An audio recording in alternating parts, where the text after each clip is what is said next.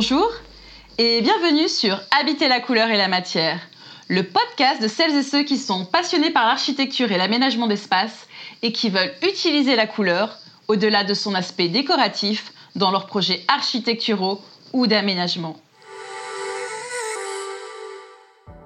Je suis Mélanie Bernard, designer couleur et matière, créatrice de l'agence Holistic Design, et à chaque nouvel épisode, je vous propose de vous faire plonger dans un univers chromatique à travers ses différents aspects. Esthétique, design et sensoriel. Ma mission est d'accompagner les industriels dans la création de gammes et de nuanciers dédiés à l'univers de l'habitat et du bâtiment. Je collabore aussi avec les architectes et les designers en tant que coloriste conseil dans leurs projets d'aménagement d'espace. Et enfin, j'effectue de la recherche scientifique sur la couleur en collaboration avec des experts et laboratoires universitaires. C'est dans cette démarche globale d'accompagnement à la couleur qu'Holistic Design est devenu un centre de formation et j'organise régulièrement des sessions intra- ou inter-entreprises pour partager mon expertise à ce sujet.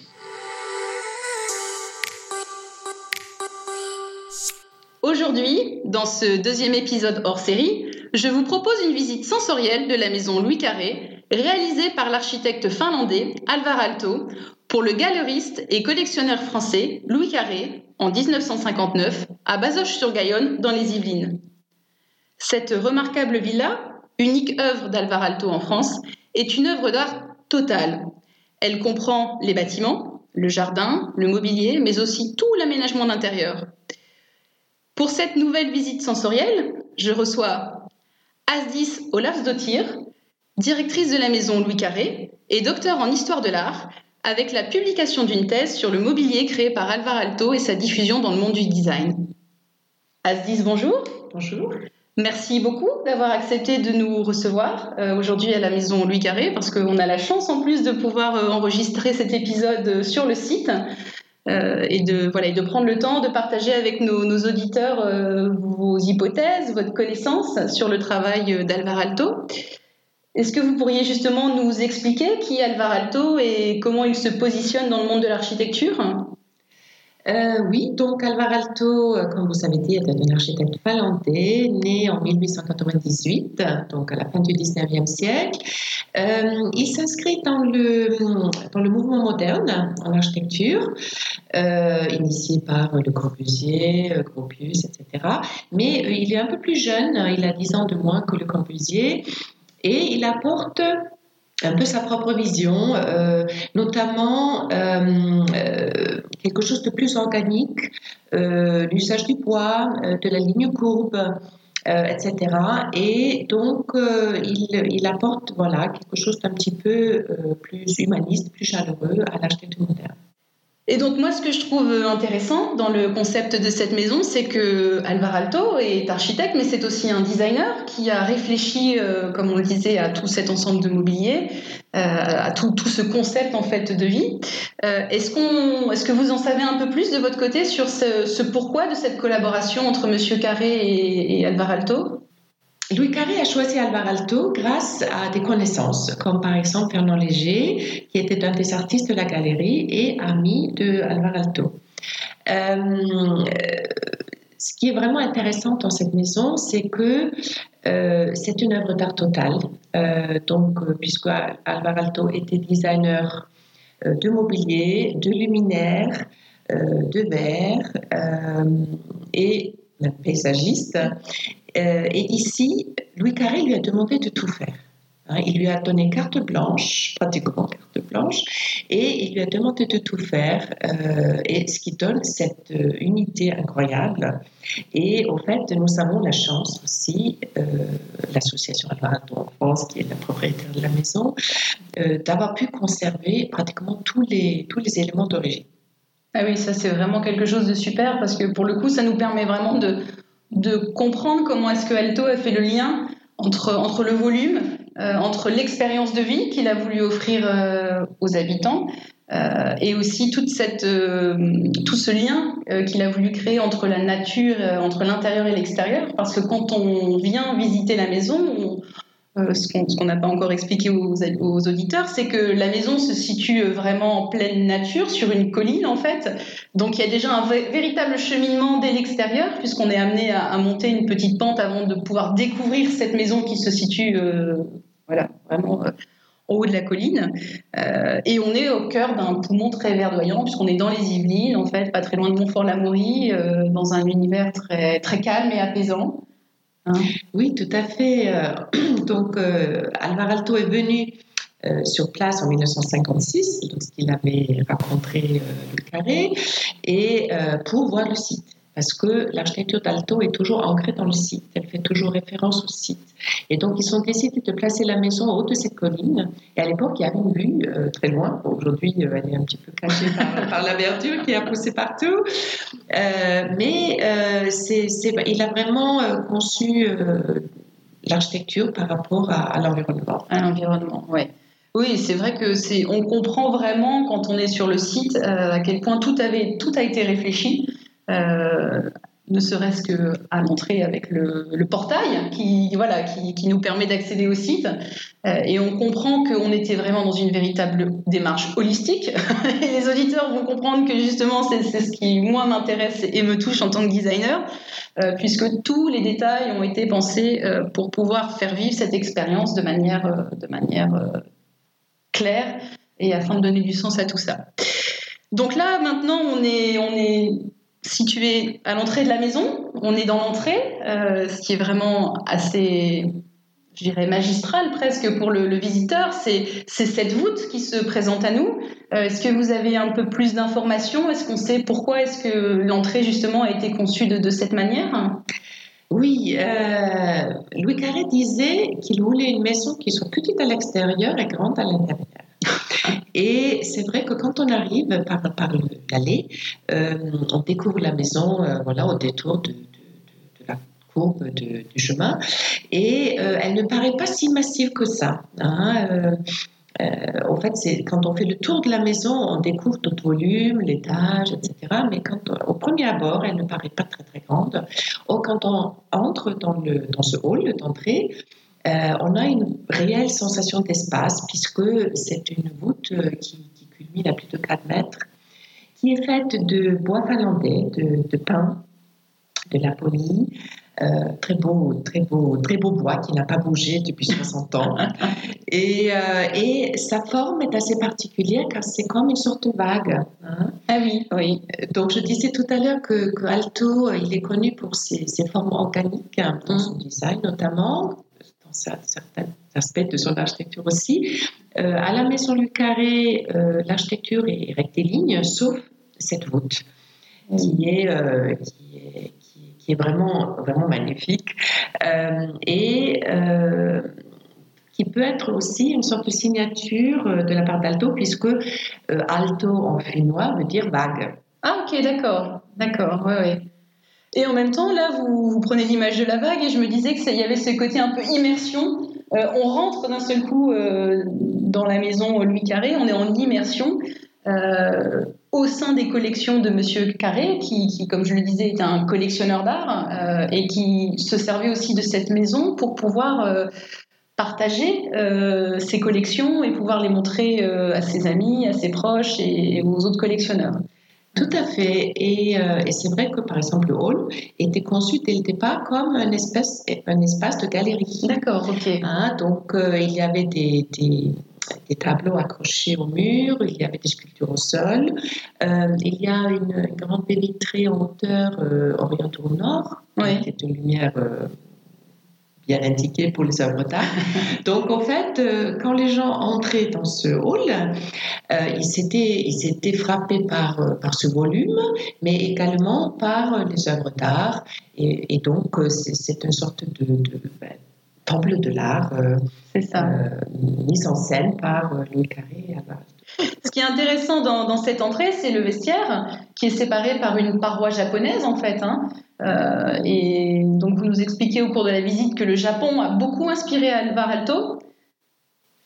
Oui, absolument, puisque donc lorsqu'il était jeune architecte, ben, il a été très inspiré par l'architecture et le design japonais. D'accord. qu'il a pu voir. il y avait une maison, maison de thé au musée de, Stockholm qu'il a pu visiter. Il, il était ami avec l'ambassadeur de, du Japon au Finlande.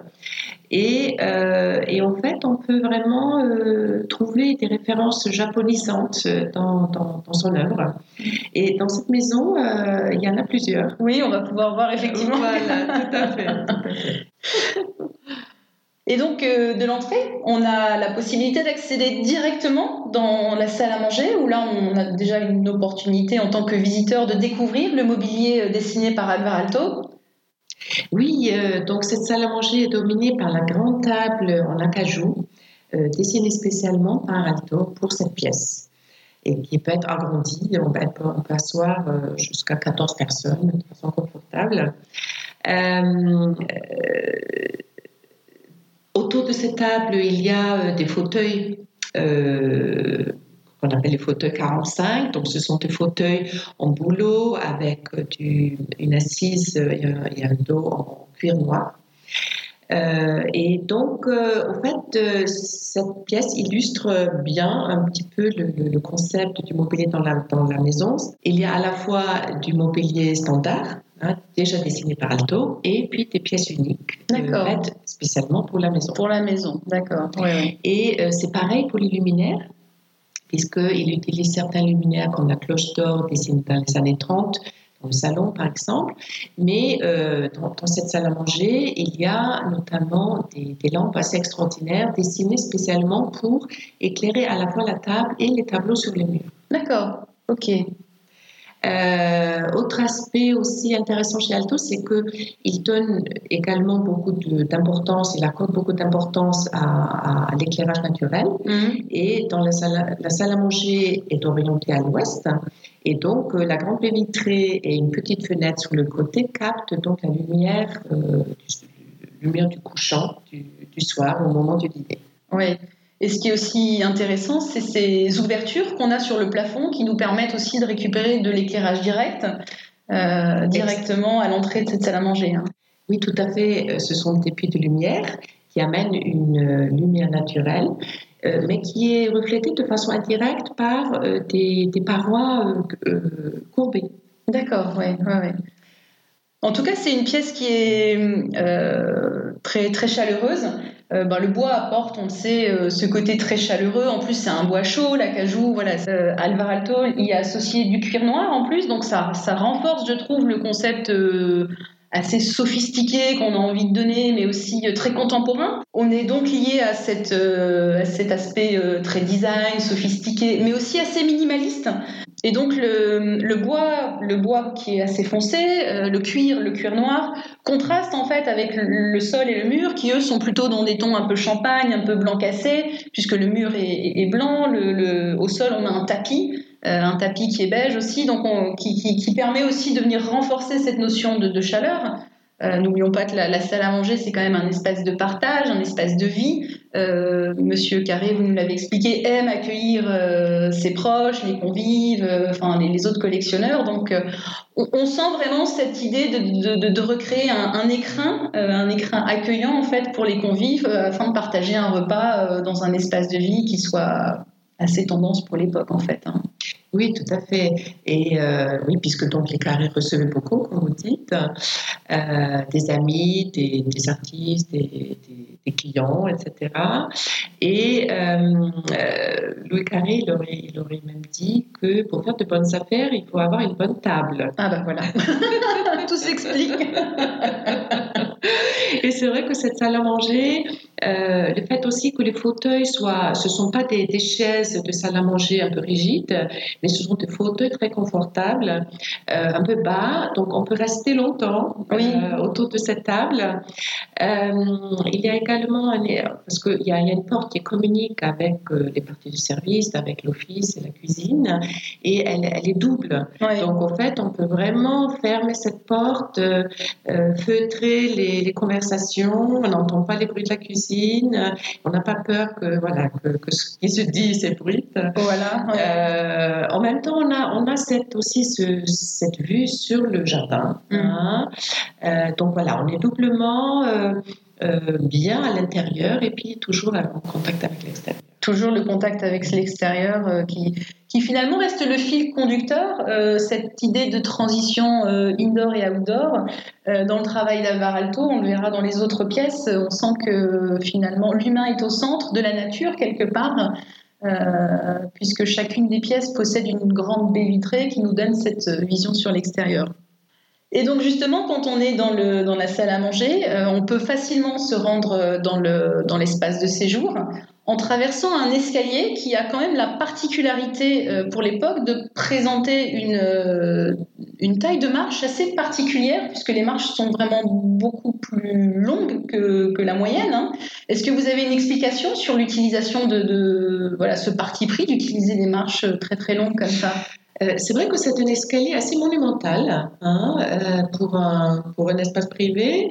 Euh, les marches sont, sont profondes, elles font 40 cm de profond, 12 cm de haut, et pour Alto, c'était une référence aux marches du château de Versailles. Ah d'accord, ok. Voilà. Hein, qui n'est pas très loin, hein, puisque une référence locale. On est, je sais pas, peut-être à 40 minutes du château, donc c'est vrai oui, que... Même pas ouais, minutes, ouais, tout à fait.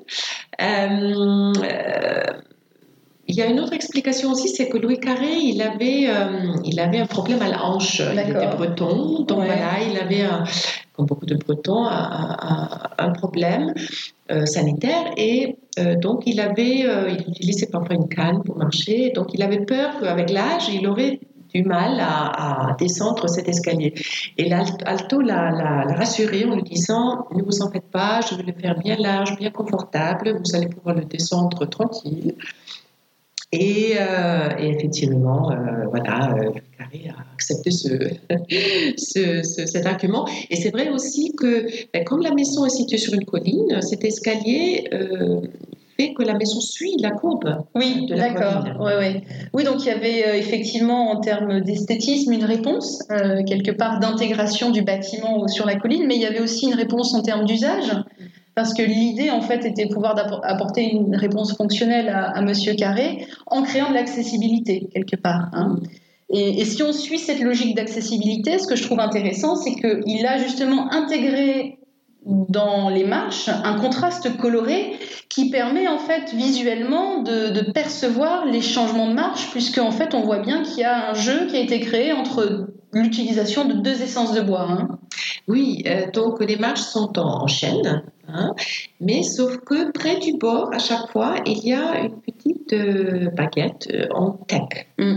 Aujourd'hui, avec l'usage, avec, la, la, lumière, etc., ce, contraste s'est atténué, mais à l'époque, on voit, même sur des photos en noir et blanc, on voit bien qu'il y a un contraste. Et effectivement, ça peut permettre de, de bien visualiser où on marche. Voilà, aujourd'hui, ça fait partie, et c'est des choses que j'ai déjà expliquées dans des, précédents épisodes, justement, de, cette notion de, créer de l'accessibilité euh, et de rendre les espaces accessibles à tous. Donc euh, voilà, on est, et on le verra dans d'autres pièces de la maison d'ailleurs, euh, à quel point Alvar Alto aura réfléchi en fait à, apporter une réponse fonctionnelle pour les besoins de, de Monsieur Carré. Donc, on est dans le séjour. donc, une fois de plus, une grande baie vitrée qui nous donne cette vision magnifique en fait sur voilà sur la campagne des Yvelines. Euh, une belle cheminée, une cheminée qui, voilà, aujourd'hui, qui propose un calpinage qui est quand même assez particulier. Est-ce que vous avez des explications à nous donner là-dessus? Euh, en fait, le, fond de la cheminée est fait de, briques, hein, ce qui paraît logique, mais euh, autour de la cheminée, donc devant la cheminée, il y a des parties en, pierre de Chartres euh, qui sont calpinées de la même façon que les briques. Euh, c'est un détail, euh, un détail esthétique, voilà, bon, fonctionnel puisque ça protège le, sol également devant, le, devant la, cheminée. mais ensuite, ce qui est caractéristique pour Alto, c'est que la jonction entre le parquet en chêne qui couvre tout le, sol du salon et euh, donc, cette jonction de matière, matière, est faite par une petite baguette en laiton. Mm-hmm. Oui, et puis ce qui est aussi intéressant, c'est que donc on est à 30-40 minutes de Versailles, mais on est à une petite heure de Chartres aussi. Euh, donc on, voit à quel point euh, Alvar Alto s'est aussi inspiré, je dirais, de voilà des constructions du coin, a voulu faire travailler les artisans aussi euh, locaux pour pouvoir intégrer ces éléments de construction dans son concept. Oui, Louis Carré a amené Alvar Alto à Chartres pour lui faire visiter la cathédrale, qu'il admirait beaucoup. Et lorsque Alto a vu non seulement la cathédrale, mais toute la ville de Chartres qui est construite en cette pierre euh, calcaire, en fait. Euh, il, il, il, aurait dit euh, voilà la pierre qu'il nous faut mm. pour la maison. Puisque donc à l'extérieur, l'extérieur est fait de briques blanches, mais il y a une partie de, des murs qui est recouverte de cette pierre, de pierre de Chartres. Et au sol, il y a la pierre de soupe, qui est un peu le même type de, pierre, mais et, ces deux carrières sont euh, dans la région. Dans la région, d'accord. Voilà. Et effectivement, il a fait, euh, après Louis Carré a fait appel à beaucoup d'artisans euh, mais de Paris également. Hein, il choisissait toujours les meilleurs. Et sauf pour la pose du plafond, du hall, du salon et du sauna, donc nous allons voir un peu plus tard. donc cette pose a été faite par deux charpentiers finlandais qui sont venus spécialement pour cela.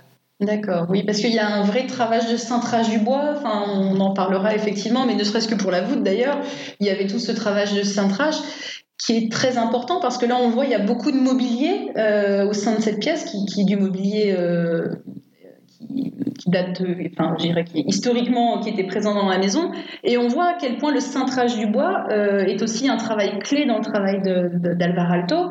On voit aujourd'hui, on a ces, petites tables gigognes qui sont là avec des, des empiècements que j'imagine qui ont été conçus et dessinés par Alvar Alto. Oui, euh, le, le, mobilier d'Alvar Alto est toujours basé sur des pieds. Mm. Et euh, ce qu'il a beaucoup, le pied qu'il a beaucoup utilisé dans cette maison, puisque c'était un pied qu'il avait euh, développé au milieu des années 50 et qui était, je dirais, sa, sa, sa base de mobilier la plus luxueuse, hein, qui demandait le plus de travail, c'est le pied en éventail, ou en qu'on appelle en X, et, euh, et, qui est fait donc de, de, cinq pièces de bois cintré. Euh, qui forment une sorte d'éventail pour servir de base à des tables, à des tabourets, etc. D'accord, oui. Puis alors moi, alors moi, je trouve qu'il y a aussi un petit côté nénuphar dans le motif, euh, qui nous rappelle toujours, en fait, aussi, je trouve, cette, euh, cette relation à la nature et le, besoin de faire rentrer la nature au sein de, de l'habitat. Donc, euh, ouais, c'est vraiment, vraiment magnifique hein, comme, comme travail. Oui, moi, je, personnellement, je trouve que Alto a un vrai rapport avec l'art nouveau. Oui, oui, oui, tout à fait. Dans, ces, dans ces références végétales, mm. euh, dans cette conception globale également. Mm. Hein. Euh, bon, il y a des côtés un petit peu. Évidemment, chez Alto, c'est plus stylisé, c'est plus géométrique, mais euh, il y a vraiment cette, cette façon globale de prendre. De prendre, oui, ouais, tout à fait. ouais.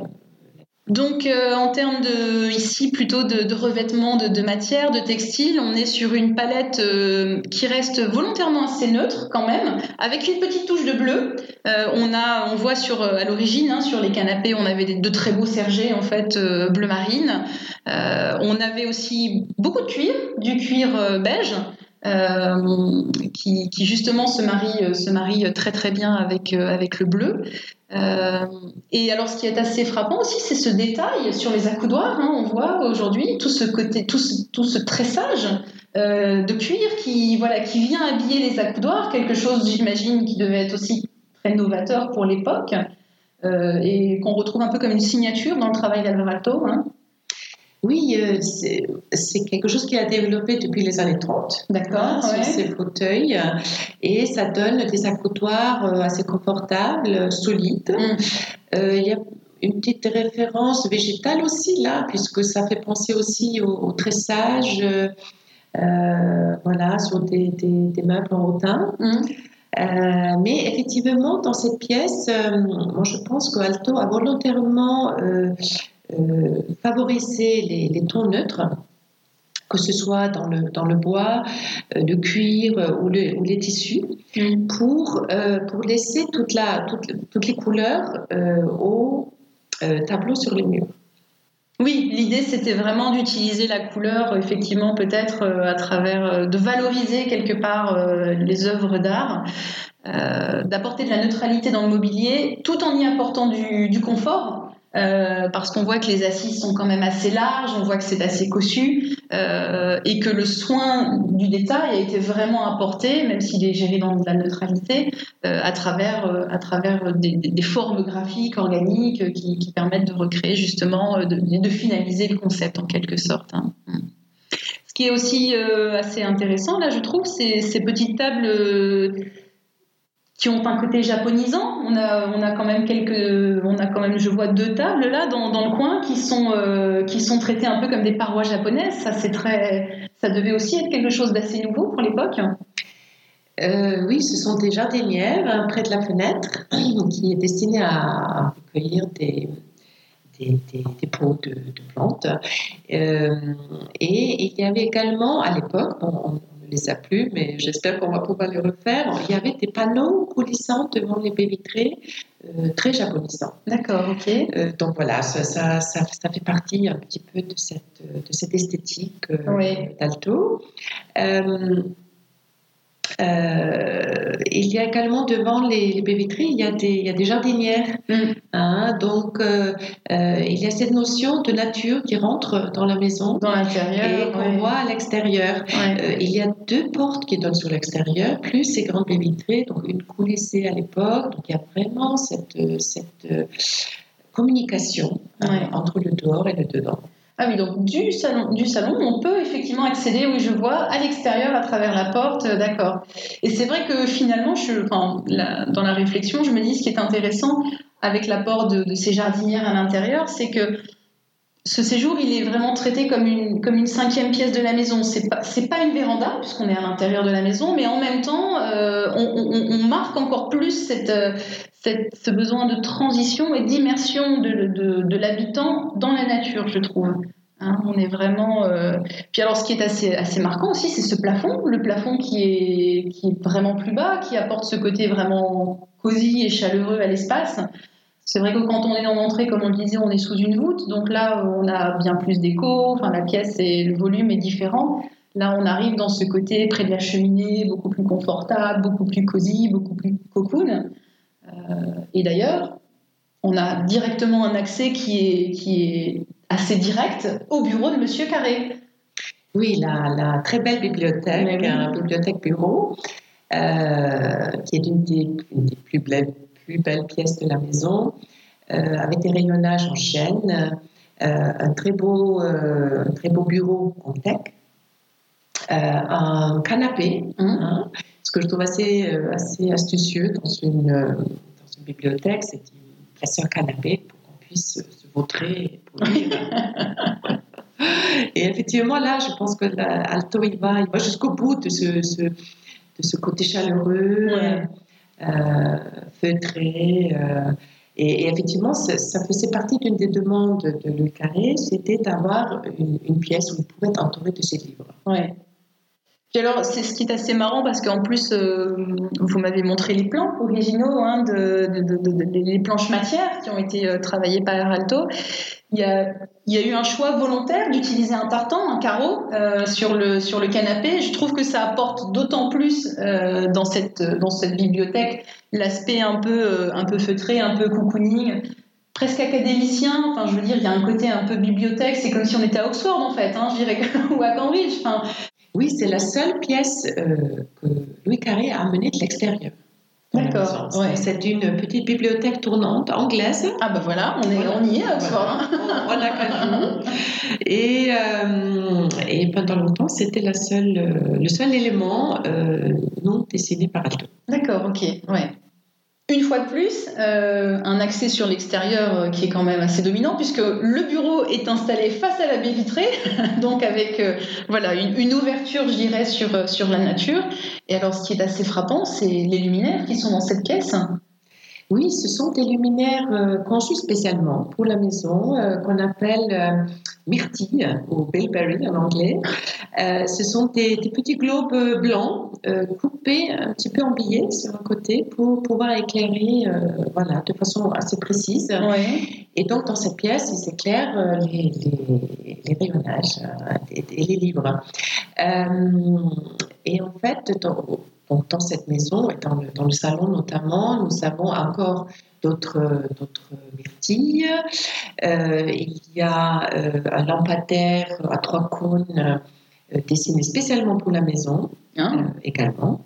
Et en fait, ce qui est intéressant, c'est que donc ces, ces, ces, luminaires sont rentrés en production par la suite. Ils sont toujours produits par, par Artec en mhm. Finlande. Et ensuite, il y a des pièces uniques, comme par exemple le plafonnier du salon, au fond du salon, qui est destiné à éclairer euh, trois murs euh, un petit peu euh, pour éclairer les, tableaux. D'accord, ok. Oui, un vrai travail aussi, effectivement, on disait, on en a parlé dans, le, dans, la salle à, dans la salle à manger, de travail de l'éclairage naturel, mais aussi de l'éclairage indirect avec ces luminaires. et comme vous le disiez, ce sont des pièces qu'on trouve encore aujourd'hui sur le marché du design et qui sont encore produites. Et donc, quand on est dans le salon, il y a aussi un élément dont on n'a pas parlé, c'est le tapis. On a un grand, grand tapis, là, magnifique tapis d'ailleurs. Euh, le tapis dessiné par Elisa Alto, hein, donc, qui était la seconde femme de Alvar Alto, euh, architecte elle aussi, designer, et, euh, et, qui au fait a beaucoup contribué à la maison. Hein. Elle était chef de chantier, elle était à l'époque, Alto était quand même assez connu. il, il, avait une soixantaine d'années, il était au, au fait de sa carrière il travaille dans le monde entier. Et donc, Elisa passait plus de temps sur place. Elle parlait français. D'accord, oui. Donc, c'est elle qui était beaucoup en rapport avec Louis Carré, parce que Louis Carré était passionné par la construction de sa maison. il a beaucoup correspondu avec, avec elle et avec elle aussi. Et donc, euh, on lui doit certains éléments, comme par exemple ce tapis, euh, qui, est, qui, est, très beau, un tapis en euh, motif géométrique, blanc, blanc cassé et rouge. Et, effectivement, qui contraste un petit peu avec les, la tonalité neutre mm. du reste des, des, textiles de cette pièce. mais qui, qui, qui, donne, qui donne un vrai, une vraie touche. Mm. Euh, et qui marque également un petit peu le passage entre le salon et euh, l'escalier. Et l'escalier, oui. Et le reste de la maison. Et qui apporte de la chaleur aussi, parce que c'est vrai que le textile, euh, voilà, il est quand même reconnu pour, ses vertus acoustiques. Oui, oui, oui. Et, effectivement, Alto utilisait beaucoup, parce que bon, comme, on l'avait dit, les sols sont soit en, chêne, soit en carrelage. Et donc, Alto apportait des, plusieurs tapis dans le salon. Il y a y a trois ou quatre tapis mhm. euh, disposés euh, à différents endroits et euh, qui participaient certainement au côté acoustique, tout comme également certains murs qui sont recouverts de, toiles peintes, hein, mais qui, qui apportent justement, enfin, qui, qui, aident à atténuer l'écho et, apporte quelque chose de plus chaleureux et plus, euh, plus agréable à vivre. Oui. Oui, puis alors justement, moi, ça me fait penser, euh, quand on parle de, de, cet apport du textile et de, recouvrir les murs avec le, textile euh, pour, pour, ce côté acoustique, ça me fait penser aussi énormément au travail qu'on retrouve dans les bateaux, le végrage en fait que, que l'on met dans, sur les murs. je trouve que ça, ça, me permet de faire le lien d'ailleurs avec la chambre de Monsieur de Monsieur Carré, euh, qui est une chambre euh, dans laquelle la dominante est quand même bleu marine euh, et qui, je trouve, a une connotation très très bord de mer. et c'est vrai que je trouve que le, code maritime, en fait, est vraiment un code aussi qui est assez conducteur et assez présent dans cette dans cette maison. Est-ce que Alvaralto était un passionné de nautique? Est-ce que c'est quelque chose qu'on retrouve beaucoup dans son œuvre? Alto, euh, oui, aimait beaucoup, euh, beaucoup euh, naviguer. Il a même dessiné son propre bateau. D'accord, Qu'il avait dans sa maison de campagne à Muratsalo en Finlande, donc au bord d'un grand lac. Comme beaucoup de, beaucoup de maisons en Finlande. c'est vrai qu'en Finlande, il y a une, il y a une tradition de navigateurs, que ce soit en bord de mer avec l'archipel ou sur les lacs intérieurs innombrables lacs euh, qui, euh, qui, découvre la Finlande. Et Alto, euh, c'est vrai que dans cette maison, il a, il a apporté cette esthétique. Euh, à l'extérieur, par exemple, il y a beaucoup d'éléments d'habillage extérieur qui sont en tech, mm-hmm. mais vernis par du vernis bateau. D'accord, ouais ce qui est un peu particulier, ce qui donne une tonalité un petit peu plus jaune mhm. au tech. Et puis à l'intérieur, le tech est assez omniprésent. Bon, il faut dire qu'à l'époque, dans les années 50, c'était un matériau à la mode, mais euh, Alto ne l'utilise jamais de façon gratuite. Et par exemple, dans la chambre de Louis Carré, effectivement, euh, il y a une, tonalité un petit peu masculine hein, avec ce tech, avec les, les textiles bleus. Et euh, dans, la, dans la salle, la salle de bain de mm-hmm. Louis Carré, euh, là, il y a clairement des, profilés en tech ou avec du métal chromé, un escalier qui descend dans sa, dans sa grande baignoire. Oui, euh, c'est ce qu'on disait tout à l'heure. Voilà, sur, sur, le bassin, c'est encore cette idée d'apporter de l'accessibilité. C'est-à-dire que la, on, euh, on, ne monte pas dans la, dans la baignoire, on descend dans la baignoire. Donc, euh, une fois de plus, l'idée était de, pouvoir apporter une réponse fonctionnelle aux besoins de, de Monsieur Carré. Euh, et effectivement, oui, on est presque sur un pont de bateau, là, clairement. Tout à fait. et avec cette, cet accès de la salle de bain à un petit sauna, justement, voilà, cher effectivement à la Finlande, à ces traditions nordiques euh, et qui sont euh, très probablement qui était aussi une demande de Monsieur Carré, j'imagine. Euh. Oui, puisque donc Louis Carré a été plusieurs, s'est rendu plusieurs fois en Finlande. Apparemment, il a pris goût au sauna. D'accord. il a aimé ça.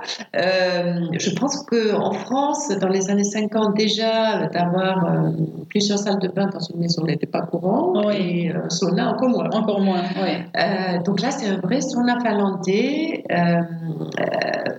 en, c'est des matériaux assez particuliers, du sapin et du tremble. D'accord. C'est, un bois qui ne chauffe pas trop. Mhm.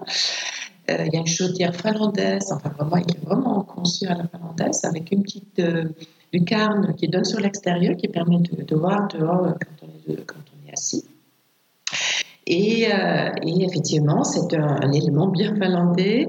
Et il paraît que, bon, j'ai discuté avec une ancienne femme de ménage de la maison, Ginette, euh, qui m'a dit que le monsieur Carré utilisait beaucoup son sauna. D'accord, ok, oui, donc c'était vraiment en plus, euh, voilà, effectivement, c'était pas que pour faire beau. Tout à fait.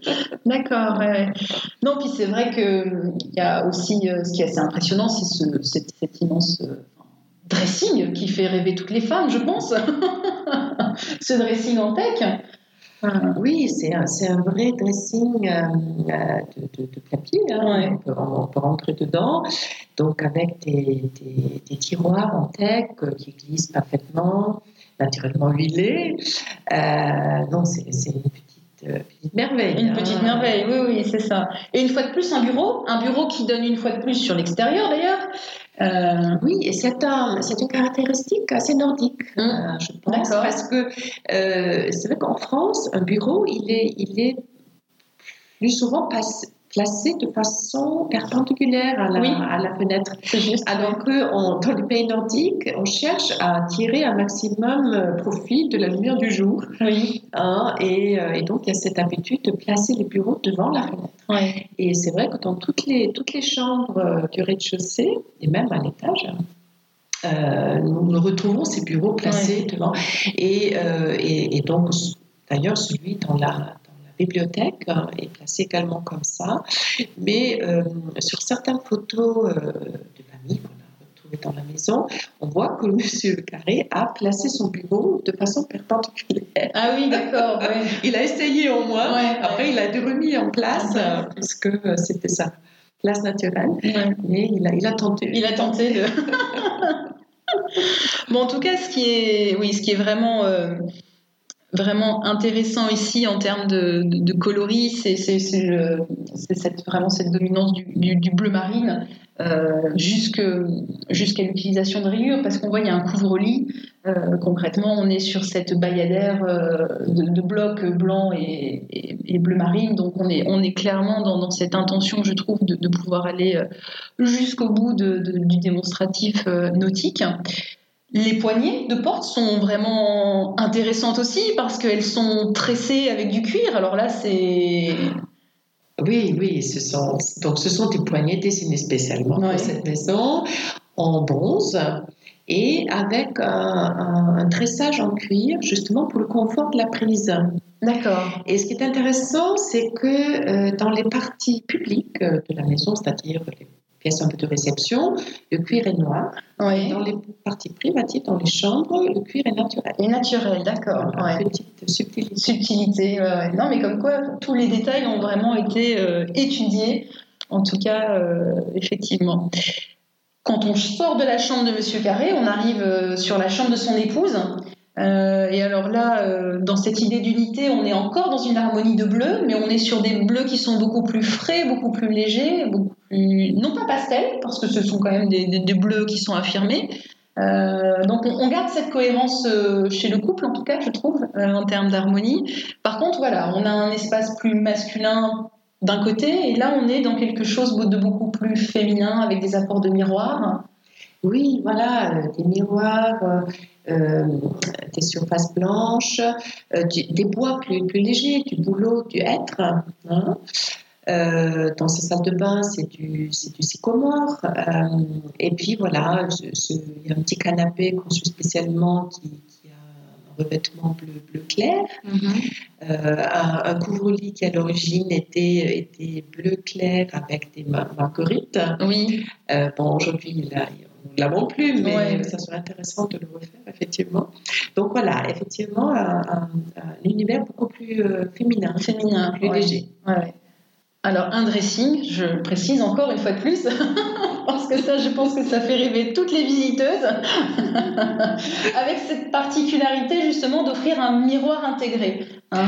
Oui, donc euh, la, la, chambre de madame est plus petite que la chambre de monsieur, mais elle a un dressing plus grand. Plus grand, oui. Et euh, en, trois parties. Et donc, il y a la partie penderie euh, où il y a donc une des parois qui peut être peut se tourner et donc qui offre un, miroir de plein pied très beau. Et ensuite, il y a une autre partie avec des, tiroirs mhm. et puis une troisième partie rien que pour les chaussures. Ah oui, d'accord, ok, oui, extraordinaire. et euh, donc cette maison possède aussi une troisième chambre qui est la chambre des invités.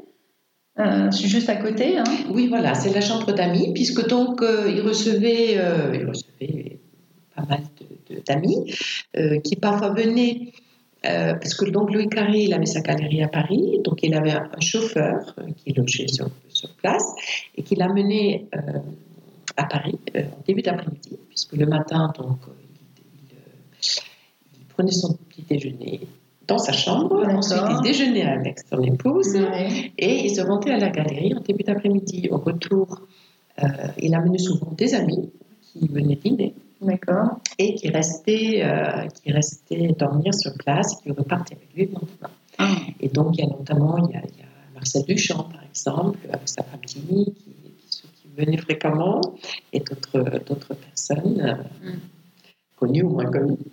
Et donc ça c'est une pièce euh, euh, plutôt neutre avec du, bleu marine également, hein, mm. les, des couvre-lits toujours tissés par Hélène Henry comme ceux de, la chambre de Monsieur. mais donc il y a du thème mais également du boulot donc un peu plus plus neutre, plus, plus mélangé. Ouais. Oui, oui, puis on voit euh, en termes de textile, on est, on est sur un, un travail de rayure qui, qui, est quand même assez simple, je trouve. Enfin, euh, moi, je trouve qu'on y retrouve un graphisme presque déjà un peu à la Ikea, je dirais. On est sur une couleur euh, qui est appliquée, euh, voilà, avec un parti pris euh, assez, assez simple, assez, assez enfantin presque, hein, je dirais. on est sur des nattés aussi, sur des textiles qui, qui, nous, qui, nous proposent en fait une, une coordination de fils euh, qui est assez sympathique. On est sur du bleu marine et un, coloris un peu lin. Enfin voilà, on est toujours, euh, toujours dans cet univers de la, de la marine euh, et toujours dans cette idée que quelque part, euh, c'est pas le décor qui, apporte quelque chose. Le plus important, c'est la fonction. Et, et, que quelque part, le décor n'est là que pour servir la fonction. Oui, et c'est vrai que une des, des propriétés d'Alto, c'était de penser toujours à l'usager Ouais. hein, de ces bâtiments, Mm. toujours. Et, et là, effectivement, dans cette maison, il est parti du style de vie des Mm. carrés. Mhm. Il s'est adapté à leur style de vie. Et, euh, et, et il fait en sorte que la maison aussi vieillit bien. euh, il protège certaines parties. euh, par exemple, dans la salle à manger du personnel, il y a, du, il y a, du, il y a des angles qui sont protégés par du bois. D'accord, ok. Ouais. Donc, Ouais. euh, donc, il pensait à, à, à- à long terme, oui, ouais. euh, heureusement pour nous. Euh, et, euh, donc, et puis en- ensuite, voilà, avec ces, ces matériaux de, de qualité, artisanat de qualité, mais tout en restant simple. Oui, bah, d'ailleurs, c'est vrai que cette remarque que vous faites sur les, les angles saillants qui sont, euh, qui sont protégés effectivement par du bois, plus cette idée de d'avoir créé des d'avoir intégré des éléments d'accessibilité, je me dis que pour les années 50, ça devait quand même être quelque chose d'assez plus que novateur en tout cas dans une habitation parce qu'on n'est pas dans une ERP, hein. on, est, on est chez un privé, chez un particulier qui accepte quelque part d'intégrer au sein de la construction des éléments euh, quelque part euh, qui, qui sont des éléments fonctionnels et, et non pas décoratifs. Donc je pense que si on se resitue dans le contexte de l'époque, c'était quand même quelque chose de très très nouveau. Et Alto nous a montré dans cette, cette demeure que c'était possible d'apporter des éléments de réponse euh, accessibles euh, aux personnes et fonctionnels tout en restant esthétiques. Donc c'est d'abord la fonction et après l'esthétisme. Euh, donc c'est pour ça que je suis ravie de pouvoir euh, faire cette visite avec vous, de pouvoir la partager à nos auditeurs, parce que ça fait vraiment partie, euh, pour les gens qui écoutent les, épisodes depuis le début, de, mes valeurs à moi et, de, ce que j'ai envie de défendre à travers, mon travail de, couleurs et matériaux. Une fois qu'on voilà, qu'on a quitté cette dernière pièce, il nous reste la cuisine qui se situe au bout du couloir, donc là, une pièce un peu plus fonctionnelle. On retrouve du bleu marine d'ailleurs Oui, d'ailleurs, on passe d'abord par l'office, Oui. hein, donc, euh, qui était la pièce destinée à, à ranger la vaisselle et puis à faire le service avec la salle à manger. Et également, on y trouve l'accès vers le, le sous-sol. Mm. Euh, et ensuite, voilà, euh, qui donne sur. Et oui, donc dans cette. euh, dans cet office, il y, a du, il y a du chêne et puis du carrelage bleu marine. Mm. Et euh, de l'office, on accède à la grande cuisine, qui est une, cuisine de réception, en Mm. fait. Est- c'est vraiment une cuisine faite pour pouvoir euh, y organiser euh, euh, des, des grands dîners, des réceptions. euh, et euh, euh, il y, a, il y a un piano La Cornue magnifique, euh, d'ailleurs qui a une sorte de bleu, une sorte de bleu, bleu-gris très beau qui a été fait sur mesure pour, pour cette pièce. Euh, euh, voilà, comme vous disiez, très fonctionnel, bon, beaucoup de chaînes, hein, sauf pour un, un plan de travail qui en est, Mhm. puisque euh, le chêne n'est pas indiqué pour couper des aliments. Ah oui. Voilà. Euh, Il y, a, il y a un plan de travail en, en, en marbre Mhm. pour la pâtisserie. Et euh, voilà, tout est, euh, tout est fait pour que ce soit le plus, euh, plus fonctionnel possible. Euh, ces pièces sont orientées à l'est, donc aux lumières euh, du soleil dès le matin, Ouais. pour être bien, bien taqué. Et, et puis de là, on accède à la, à la petite salle à manger du personnel. Oui. Hein, qui, donc, puisqu'il y avait euh, plusieurs personnes qui vivaient dans la maison avec le couple. Ouais. Oui, alors ce qu'on n'a pas dit, c'est que c'est une maison qui est de plein pied pour les habitants, en fait, pour la, famille carrée, et qu'il y a une petite partie à l'étage, justement, qui est réservée au, personnel euh, de maison. Euh, mais que, bon, voilà, concrètement, cette maison a été conçue, conçue de manière euh, à être faite de plein pied. Et en fait, nous, notre visite, on, a tourné, en fait, quelque part, c'est un carré. Et j'étais en train de me dire que finalement, cette entrée qui se trouve un petit peu au milieu, avec les œuvres d'art, c'est comme si toute la maison avait été conçue autour, quelque part, euh, de cet espace d'exposition euh, plus coloré euh, de Monsieur Carré. Hein. C'est marrant, quelque part, il a, voilà, finalement. Absolument. et c'est vrai que Alvar Aalto admirait beaucoup euh, les villes italiennes et grecques, et il était fasciné par, la ville sur la colline. Mhm. Qu'il appelle, ce qu'il appelait la ville sur la colline. Il a même écrit un texte là-dessus. Et pour moi, la maison carrée est un peu comme une petite, un village sur une colline, articulé autour de la place centrale. Mais c'est ça, voilà. Et ensuite, on a des, des sortes d'extensions un petit peu organiques. Par exemple, les chambres, dans les chambres, les salles de bain euh, sont des extensions hein, mhm. qui rentrent dans le jardin. Donc, euh, c'est un petit peu comme des cellules qui s'articulent autour d'un espace central. Oui, oui, c'est le fait d'en parler. Moi, d'un seul coup, voilà, c'est vrai que c'est vraiment maintenant ma perception, en tout cas, de, de, cette maison. Ce qui est aussi intéressant, euh, c'est pour en revenir à cet espace de service, c'est le calpinage.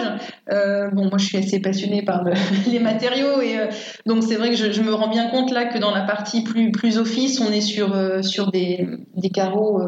des carreaux plutôt terracotta hein, en termes de, coloris, 10-10. Quand on arrive dans les parties plus fonctionnelles, on a switché sur, sur un, autre carreau terracotta en fait, mais de, de, plus petite taille. Donc on voit que chaque, euh, que le calpinage a vraiment été pensé pour que chaque pièce et chaque usage ait une propre réponse en fait en termes de matériaux oui, et effectivement, euh, c'est assez clair dans la salle à manger, oui. puisque euh, donc le sol de la salle à manger est essentiellement en, c'est parquet en chêne, mais il y a le carrelage qui continue depuis le hall euh, qui passe devant la cheminée, donc euh, qui, euh, qui protège le sol devant ah la cheminée, mais qui marque également le, la, la, la, zone de passage hum.